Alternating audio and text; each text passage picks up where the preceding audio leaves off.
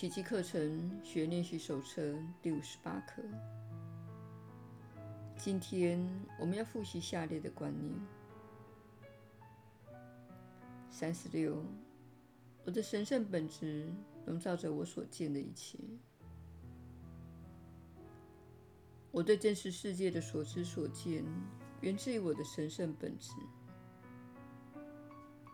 经由宽恕，我不再视自己罪孽深重。我已经能够接受纯洁无罪为我的真相。透过谅解的眼光，我只会看到世界的神圣本质。因为我所能想到的念头，不过反映出我对自己的看法。三十七，我的神圣本质祝福了世界。我是神圣的。这一支箭不只注射了我自己，我在它的光明中所见到的一切人或物，都分享了它带给我的喜悦。没有一物会落于这喜悦之外。因为没有一物分享不到我的神圣本质。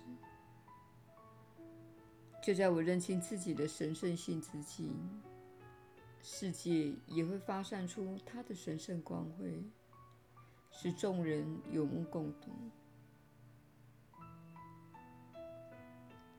三十八，我的神圣本质无所不能。我的神圣本质具有无限的治愈能力，因为它的拯救能力也是无限的。除了脱离幻觉以外，还有什么好拯救的？除了我对自己的错误认知以外，还有什么其他的幻觉？只需再度重申自己的真相，我的神圣本质。就能一一化解那些幻想。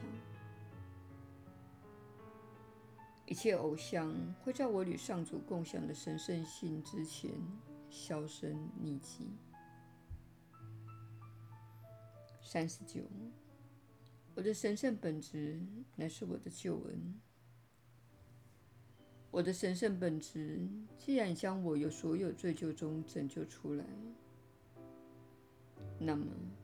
认出自己的神圣性，就等于认出了我的救恩，同时也认出了世界的救恩。我一旦接受了自己的神圣性，从此便一无所惧了。因着我的大无畏，每个人也必然分享我的这份认知，那正是上主赐给我与世界的礼物。事实，我是蒙受祝福的上主之子。这句话重申了我对全然美善以及纯然美善的天赋权利。我是蒙受祝福的上主之子。一切美善之物非我莫属，因为那是上主有意赐给我的。因着我的终极真相，我不可能遭受失落。剥削或折磨之苦，我的天父在一切事上支持着我，保护着我，并引导着我。他对我的照顾无微不至，他永远与我同在。我是永远蒙受祝福的上主之子。耶稣的引导。你确实是有福之人，我是你所知的耶稣。有时候，这些复习可能会让一些人感到烦恼，因为比起其他课程，复习比较不具结构性。请务必看到这种烦恼，并了解这种感受源自于你用不同的方式做事情。我们在此提出常规这个观念，因为在常规中存在着一些自相矛盾的情况。显然，你正在设定新的常规，让心灵准备好，用某种方式来看待这一天。这也可以视为一种锻炼。但是我们希望你了解的是，这是修复的过程，也是重新整合及疗愈的过程。因为在过去，你日常掌握自己心理的方式是错误的，并造成了损害。因此，这项锻炼，这个常规，是为了使你恢复到真正自由的状态。这样的情况，像是你因为变得懒散，体重增加了许多。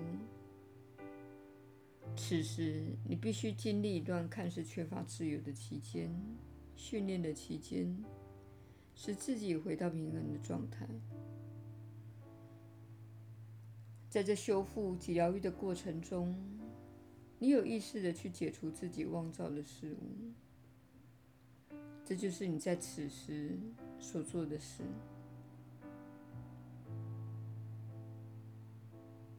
心灵一旦经过重新锻炼，回到与爱一致的状态，你会视自己为神圣的，同时会看到有些力量在运作。这样的力量不是线性的，不是牛顿物理学那种单纯的因果关系，而是能够以一种看似奇迹的方式影响着人、事、物、境。一旦锻炼自己的心灵，而体验到这股力量，你的操练大多会是轻松自如且顺其自然的。但是，现在这个阶段的你还不是如此。现在这个阶段，我们请你保持常规。如果我们改变规定，那会是出于很好的理由。我们不会深入解说，并问你为何要你这样练习。这是为了让你有更大的益处着想。你日常生活中的常规也是一样的道理。除了做奇迹课程的练习，我们希望你调整自己的常规。如果你早餐总是吃同样的东西，不妨做一点改变，找出两三样你喜欢的食物当早餐。如果你总是在某个时间点起床，导致自己一早匆匆忙忙，不妨提早半小时起床，这样你就不会手忙脚乱。如果你总是到同样的地方吃早餐或喝咖啡，不妨改变一下。到另一家咖啡厅去。如果你的惯用手是右手，那请改用左手刷牙。如果你墨守成规许多年了，请在发型上做点改变。请你做这些事，不是要造成你的困惑，而是要你质疑每天在你潜意识中运作的信念体系。如果你从未质疑某种信念体系，它就会在暗中运作。我也做出一点改变，你的心里才会听到你这样做的理由。你会听到限制性的声音说：“哦不，不要往那里走，我们会惹麻烦的。我们会买到品质比较差的商品，我们会迟到的。”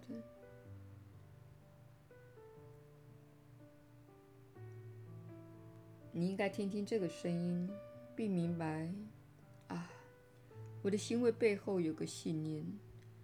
透过改变常规，我才能发现我是受信念所驱使的。